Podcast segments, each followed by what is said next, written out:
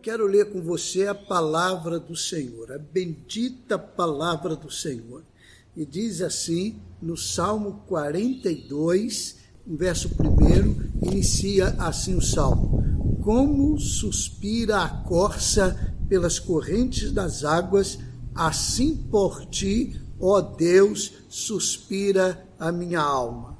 A minha alma tem sede de Deus quando irei e me verei para ver a face de Deus, do Deus vivo?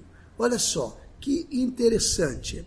É, a sugestão né, e sinalização por parte dos estudiosos que o Salmo 42 e o 43 formam um salmo só. São dois pequenos salmos. E eles formando um salmo só, é, na verdade, o salmista transmite uma mensagem num bloco apenas em que ele revela uma experiência de alguém que não estava podendo ir ao templo. Ele estava limitado de ir ao templo. Veja só que coisa interessante. É a experiência da quarentena, em que nós estamos também impedidos é, pelas autoridades sanitárias, aconselhando, orientando, e os cristãos devem ser os primeiros a fazer isso com alegria, não é, para contribuir para o bem da sociedade. E nós na Igreja do Braga estamos fazendo. Então, não é uma coisa nova. Aquele povo, não é, e o salmista revela isso, ele diz: quando que eu vou poder voltar ao templo? Meu irmão, minha irmã, de repente você está também assim nessa situação agora. Você está dizendo assim: quando que eu vou poder voltar e cultuar lá na igreja? Né? Na igreja do Braga, há pessoas que estão sempre com a gente, estão ali participando, estão presentes e todas têm até o seu lugarzinho de sentar. E que coisa linda! E durante esse período nós não podemos ir lá. A gente, eventualmente, sem equipe grande, tem feito algumas atividades, mas é, nós estamos também juntos com esta é, quarentena para que a gente vença este inimigo invisível. E o nosso desejo, então, é este: quando que eu vou voltar? Puxa, será que daqui a 15 dias, daqui a 20, daqui a um mês? Eu não sei quanto tempo.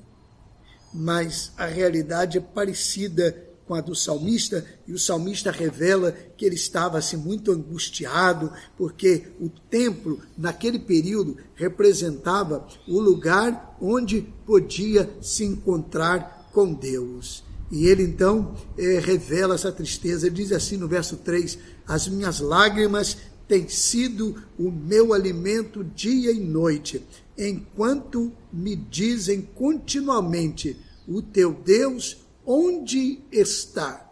Você sabia que eu já tive membros da igreja que fizeram contato comigo, né, nesse pastoreio virtual e eletrônico, e disseram assim: Pastor Neemias, eu estou chorando.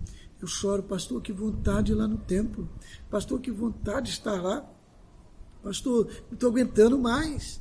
É porque o templo tem essa relação não é carinhosa, amorosa. Eu ouvi dizer que quando ele parou de jogar, é, revelou que a maior tristeza dele era no domingo não saber que ele estava no Maracanã para ali jogar o futebol e, e também receber os aplausos não é? e as vaias, embora raramente ele tenha recebido, daqueles que estavam no Maracanã é Zico, ex-jogador do Flamengo. Aliás, um cracaço, é? um jogadorzaço. E ele disse, então, a maior tristeza dele foi isso. Ele não poder ir ao Maracanã. E muita gente chama o Maracanã de templo do futebol. Olha, imagine uma relação religiosa. O salmista estava assim. E naquele tempo, a compreensão deles é que Deus estava no templo.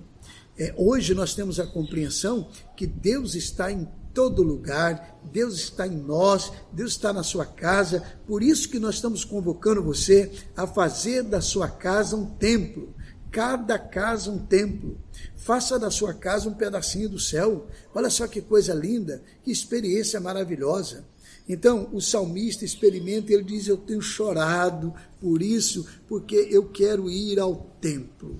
Eu quero ir ao templo. Ele diz: Eu lembro-me destas coisas, possivelmente ele se lembrava da caminhada em direção ao templo, porque ele vai dizer logo depois: e dentro de mim a minha alma se derrama, não é? Como eu passava com a multidão de povo e os guiava na procissão à casa de Deus. Olha só, entre gritos de alegria e louvor, multidão em festa. Ah, como é que o salmista estava é, sofrendo, como que o salmista estava experimentando essa dor. O salmista era alguém como você hoje, como eu, como cada um de nós. Quando que a gente vai voltar ao tempo? E aí, o salmista, neste salmo, no verso 5, que é o verso seguinte, faz uma pergunta angustiante, muito angustiante. A pergunta que o salmista faz é a seguinte: Por que estás abatida, ó minha alma? E por que te perturbas dentro de mim? Será que você agora está perguntando isso também? Por que minha alma está abatida? E por que você está perturbada? Mas ele mesmo responde: Espera em Deus, pois ainda o louvarei, a Ele meu auxílio e Deus meu. Ele vai repetir este mesmo verso lá no verso 11 do capítulo 42. Por que estás abatido, ó minha alma? Por que te perturbas dentro de mim?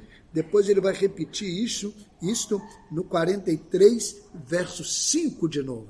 Por que estás abatida, ó minha alma? por que te perturbas dentro de mim? E a resposta, nas três vezes, é esta: espera em Deus, pois ainda o louvarei. Olha, olha só que experiência maravilhosa. A experiência de não poder ir ao templo, naquele contexto em que o templo era o, o depositário da presença do Senhor, Deus morava no templo o salmista está triste, está é, cheio de lágrimas, chorando o tempo todo, não sabendo. Mas aí ele pergunta para sua alma: por que você está abatida? E ele mesmo responde: espera em Deus, pois ainda o louvarei. Você não precisa esperar o templo abrir. Você não precisa esperar a autorização para irmos ao templo. Você não precisa é, esperar o término desta quarentena, porque nós podemos louvar a Deus e adorar a Deus onde estivermos. E nós estamos aqui com alegria. Nós estamos aqui para servir ao Senhor e a gente faz de qualquer lugar um templo de adoração. E a receita para o salmista e para você hoje, porque eu sei, eu também estou com muita saudade de voltar ao templo, a resposta é a mesma. Espera em Deus. Espera em Deus, pois ainda o louvarei. É, vai chegar o tempo, se Deus quiser, nós vamos vencer juntos este inimigo. Nós estamos clamando a Deus para que essa nuvem passe. Nós estamos clamando a Deus para que esse mal saia da gente. Nós estamos pedindo a Deus que miraculosamente realize um milagre, não alcance nenhum dos nossos. Nenhuma pessoa, mesmo que não seja nosso assim íntimo. Nós estamos pedindo a Deus para que Deus tenha misericórdia daqueles que são é, é, o grupo de risco. Mas vamos esperar. Esperar não é fácil. Eu sei disso. Mas tem um detalhe: quem espera não se desespera. Já percebeu isso? Quem espera não se desespera. Então, espera em Deus, porque é esperar em Deus para não se desesperar. Então é um momento da gente confiar que Deus vai dirigir tudo para a honra e para a glória dele. Por que estás abatida, ó minha alma? E por que te perturbas dentro de mim? Espera em Deus. Deus vai cuidar de você. Aliás, Deus está cuidando de você. Deus está cuidando da sua família, Deus está cuidando dos seus negócios. Aproveite este tempo para dizer: Senhor, em que eu posso crescer?